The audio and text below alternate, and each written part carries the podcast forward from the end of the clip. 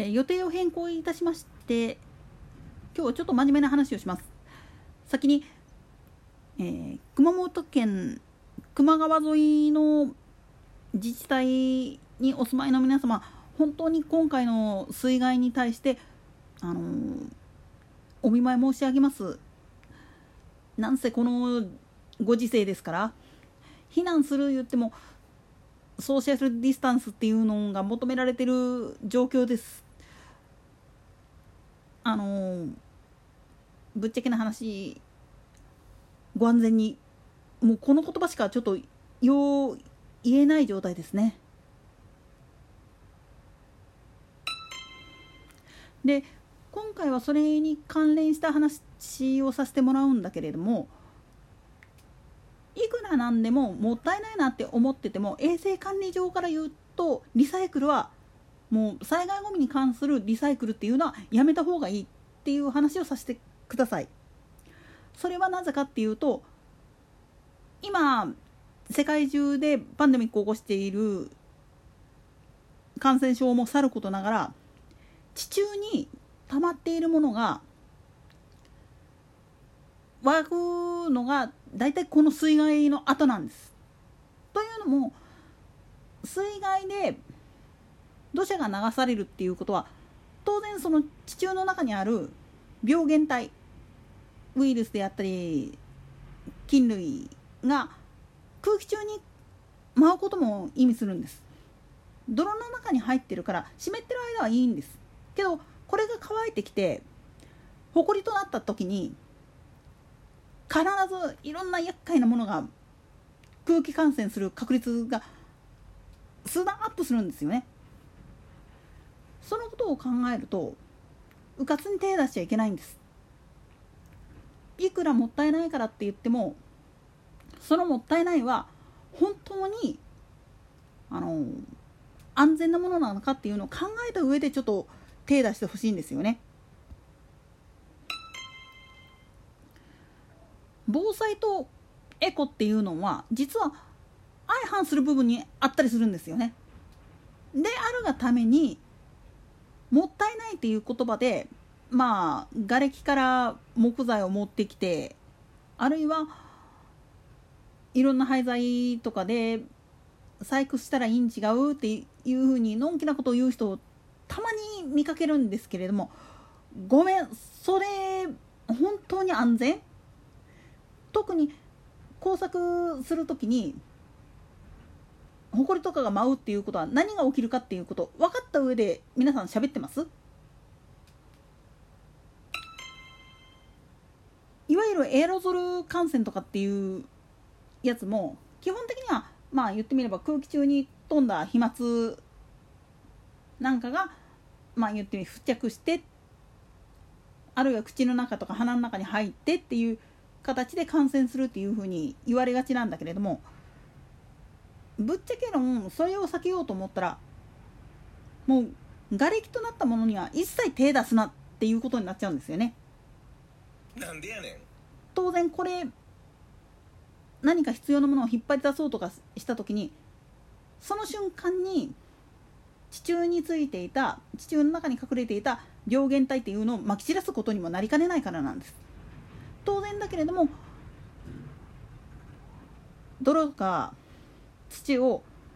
屋外にかき出す。この作業だけでも湿ってる時はまだいいんです。乾燥してからやったらいいじゃんっていう考え方でいるとそれが原因で病原体を広範囲にまき散らしてしまう可能性っていうのがあるんです。だから、あのー家解体する時とかっていうのは解体業をやってる人っていうのは必ず水まくんですよね。なるだけ建物とかについている病原体を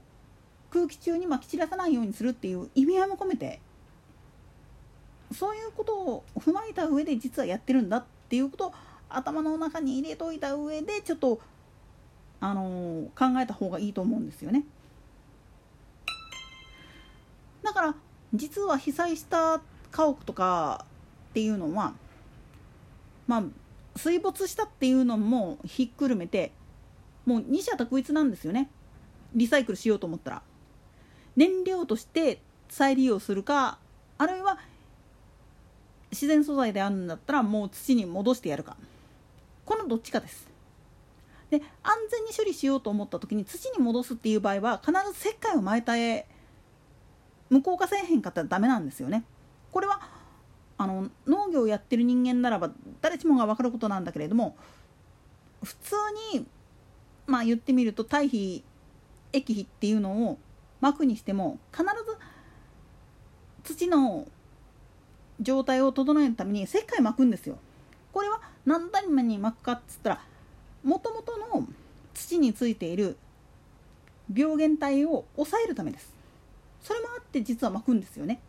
で耕す時に一旦巻いてで肥料を巻いてすき込むっていう作業をやるんですよ。これをやらないと万が一のことがあった時に自分が病気になる可能性っていうのがすっごくあるんです。農業っていうのは意外とそういう衛生管理っていうものをきちっとやれない人には不向きな業種って言ってもおかしくないんですよね。これ畜産業だけじゃなくて普通の、あのー、水筒まあ稲作農家さんなんかでもそうなんです。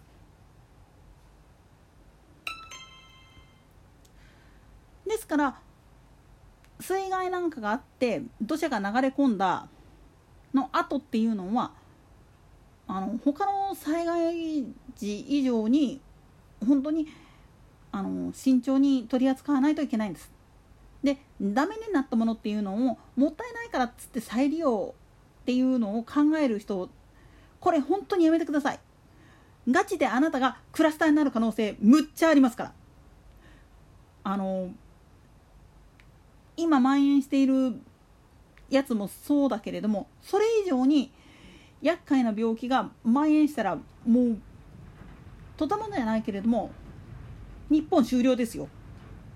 なんでやねんいやガチな話だけれどもむしろ火に焼ける方がマシだったって思うような状態になりかねないです。これは本当に言葉としては悪いとは思うんだけれども再利用が可能なものっていうのは本当に限られてます。そしてそれをやるためには専門の知識っていうのを身につけた人でないとダメです。無理です。ぶっちゃけこれはやめといた方がいいよって言わざるを得ないんですよね。プラスしてこれあのー、水害に遭われた方でマイカーをお持ちの方はあのーまずディーラーに問い合わせてください。車の処分考える時でもハイブリッドカーとかに乗ってる人は車あの動かしちゃダメです。もうひょっとしたらボディ触っただけで漏電してる可能性がある車に触るっていうことは最悪の事態を考えないといけないことになると思うんです。ですから車に関してはもう本当に